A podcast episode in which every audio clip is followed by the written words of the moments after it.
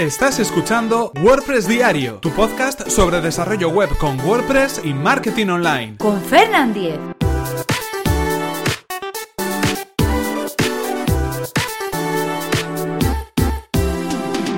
Jueves 16 de marzo de 2017. ¿Cómo solucionar errores de contenido mixto con HTTPS? Hola, ¿qué tal? Comenzamos con un nuevo episodio de WordPress Diario y hoy, concretamente hoy jueves 16 de marzo, vamos a hablar acerca de esos errores, errores llamados de mm, tipo de contenido mixto, que pueden sucedernos cuando migramos nuestro sitio web desde HTTP hasta HTTPS. Son errores que hacen que el mensaje o esa confirmación en la barra de direcciones de sitio seguro no aparezca y hoy vamos a explicar cómo solucionarlos. Pero antes, recordaros cuál es el patrocinador de este podcast, que es nada más y nada menos que Web Empresa, servicio de alojamiento web especializado en WordPress. En Web Empresa confían casi 30.000 clientes felices, contentos y satisfechos con el servicio de hosting que ofrecen. Clientes a los que quieren además ayudar poniendo a su disposición su servicio de soporte técnico. En Web Empresa son fanáticos de soporte y están disponibles las 24 horas del día todos los días del año para ayudarnos paso a paso a resolver todas las dudas de nuestro servicio de hosting web. La experiencia avala además a Web Empresa y es que llevan más de 20 años ofreciendo servicios de hosting tanto en España como en Latinoamérica.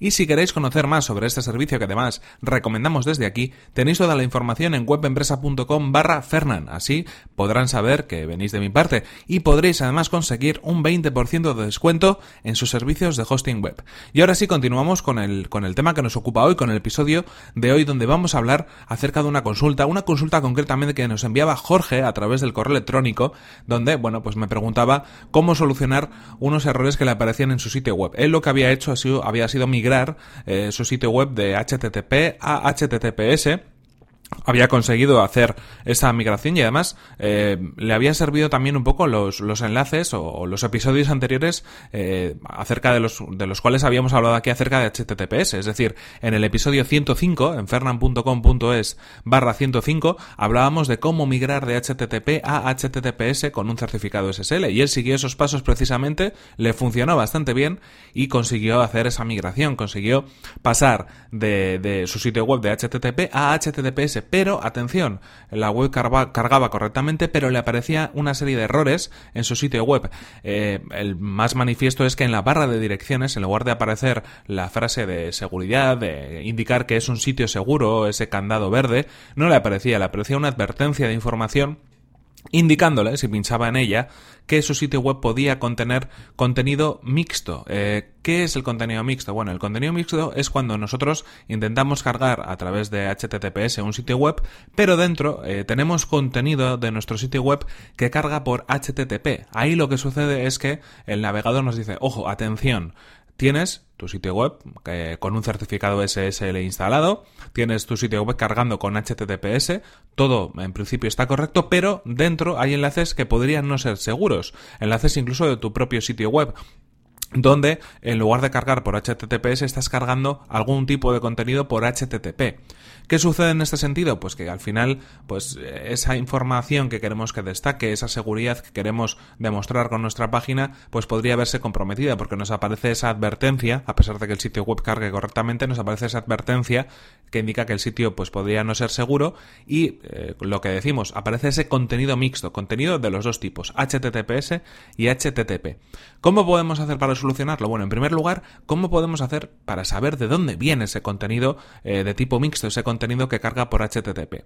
Lo primero que tendríamos que hacer, mm, eh, hay varias opciones, pero la que yo utilizo es la siguiente, es utilizar el inspeccionador de elementos, las herramientas para desarrolladores de, por ejemplo, Google Chrome. Eh, si, nosotros pinchamos con el segundo botón sobre nuestra página web, veremos que se abre un menú desplegable que indica en la una de las últimas opciones inspeccionar. Ahí se va a cargar una ventana nueva, a veces eh, adosada o, adjunta al propio navegador, eh, que es el inspeccionador de elementos de Google Chrome. También podemos acceder desde la sección de herramientas de nuestro, de nuestro navegador, desde Google Chrome, y pinchar en herramientas para desarrolladores. Nos va a suceder lo mismo. Vamos a, a poder ver, vamos a poder acceder a esas herramientas que, bueno, eh, comprende el inspeccionador de elementos. Ahí, bueno, eh, lo primero, si no estáis acostumbrados a ver el código de vuestra web, no os asustéis. Lo que va a aparecer en primer lugar son los elementos de la página, es decir, elementos como el HTML o el CSS de nuestra web. Podríamos empezar por ahí para revisar qué es lo que está pasando en la página.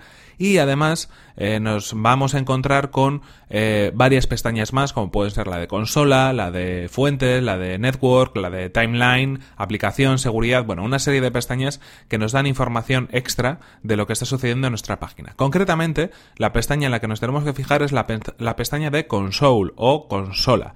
En este caso, nos van a aparecer dentro de esa pestaña todos los errores de contenido mixto que tiene nuestra página web. Aquí ya tenemos una pista de lo que puede estar pasando. Esos errores, concretamente en esta pestaña de consola del inspeccionador de elementos, empezarán por una frase similar a eh, mixed content, es decir, contenido mixto.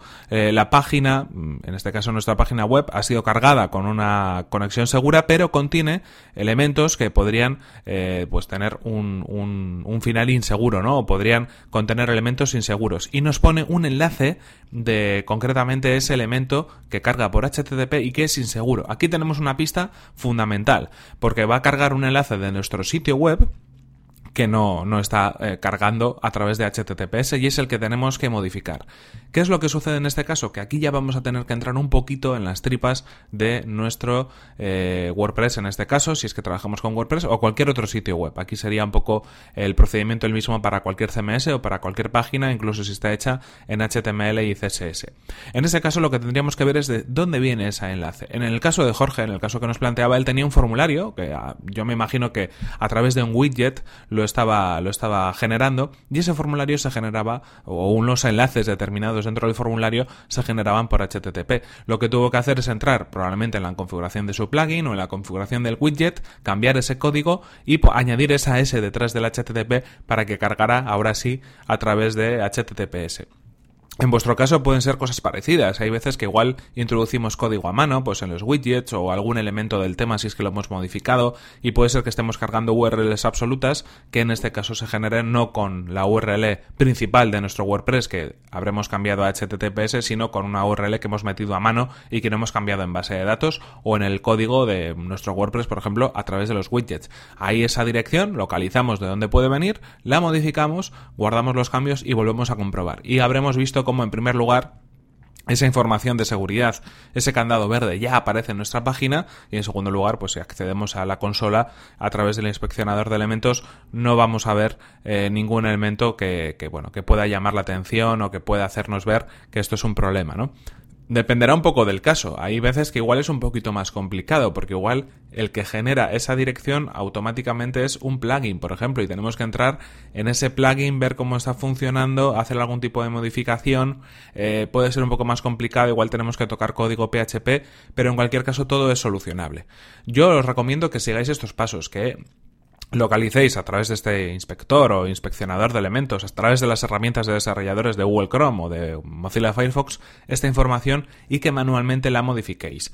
En cualquier caso, también existe una solución que, bueno, es un poco más automática, eh, que lleva por nombre, pues el nombre de un plugin. Es concretamente el plugin Really Simple SSL. También hemos hablado de él en este podcast, ya hemos tocado unos cuantos temas, concretamente en el episodio 57. En fernan.com.es barra 57 vais a poder ver bueno, qué consiste y cómo funciona este plugin para WordPress, que lo que hace es automáticamente localizar toda esa información que se carga en nuestro sitio web y hacer que esas URLs se sustituyan. ¿Qué sucede en este caso? Pues que al final estamos añadiendo un plugin que igual pues eh, podríamos solucionar con cambiando simplemente un código muy sencillo, añadiendo una S en un elemento concreto de nuestro, de nuestro sitio web, ya lo podríamos solucionar. Pero hay veces que la cosa se resiste, sobre todo si mm, son plugins un tanto complicados los que lanzan esa información, o plugins que igual no están bien programados del todo, y este plugin, eh, este Really Simple SSL, puede ser una solución. En cualquier caso, os dejo en las notas del programa tanto el enlace eh, del episodio donde hablábamos acerca de migrar de HTTP a HTTPS, como el enlace de este plugin por si, bueno, pues en un último recurso lo vais a necesitar. En cualquier caso, esto es todo por hoy. Aquí tenemos que terminar y aquí se acaba este episodio de WordPress diario. Hoy hemos dado respuesta a una pregunta En jueves sucesivos seguiremos dando respuesta a más preguntas, pero se me van acumulando, así que no sé si tendremos que hacer un jueves especial con varias preguntas o contestarles un poquito más rápido, no lo sé. Hay que revisar un poco cada una de ellas. No me gustaría que se quedaran en el tintero porque aunque las personas que me, la, que me las han venido haciendo ya han tenido la contestación por mi parte, pues quisiera ir dando salida también a esas preguntas vuestras que me enviáis a través del email o a través de Twitter para poder, eh, bueno, pues eh, seguir continuando con preguntas más recientes y más frescas que me vayan llegando. En cualquier caso, lo que decimos, esto es todo por hoy. Aquí terminamos el episodio de hoy y eso sí, no sin antes recordaros que este episodio ha sido patrocinado por Web Empresa, servicio de alojamiento web especializado en WordPress. Servidores optimizados, eso es lo que tienen para que nuestro sitio web cargue a la mayor velocidad, reglas de seguridad para proteger nuestras instalaciones y soporte especializado en WordPress. Muy importante este punto. En Web Empresa son fanáticos del soporte y están disponibles las 24 horas del día, todos los días del año, para ayudarnos paso a paso a resolver resolver todas las dudas sobre nuestro servicio de hosting web. Y si queréis conocer más sobre su servicio que además recomendamos desde aquí, tenéis toda la información en webempresa.com barra Fernan, donde si accedéis a través de ese enlace sabrán que vais de mi parte y además podréis conseguir un 20% de descuento en sus servicios. Recordad por mi parte que podéis suscribiros a este podcast a través de las plataformas de iTunes, iBox o desde mi web personal fernan.com.es. Para todos aquellos que estéis suscritos a través de iBox, Indicaros que hemos cambiado el canal, hemos eliminado el anterior. Lo único que tendréis que hacer si queréis suscribiros a través de iVoox es entrar de nuevo en vuestra aplicación, en vuestra, en vuestra web de iVoox y buscar WordPress Diario de nuevo. Ahí veréis eh, todos los episodios y veréis también el episodio eh, del día de hoy, el número 169. Así que esa es la pista que os puedo dar para localizar el canal concreto de WordPress Diario. En cualquier caso, lo que decimos, eh, si queréis poneros en contacto conmigo, enviarme estas preguntas, estas dudas para que las contestemos en antena todos los jueves, lo podéis hacer a través de mi correo electrónico que es fernan.fernan.com.es o desde mi cuenta de Twitter que es fernan. Nos vemos en el siguiente episodio que será mañana mismo. Así que hasta la próxima. Bueno, pues una pregunta contestada, un oyente satisfecho y vamos a por más. En próximos jueves haremos más preguntas y más respuestas para ayudar a todo el mundo. O al menos intentarlo, claro.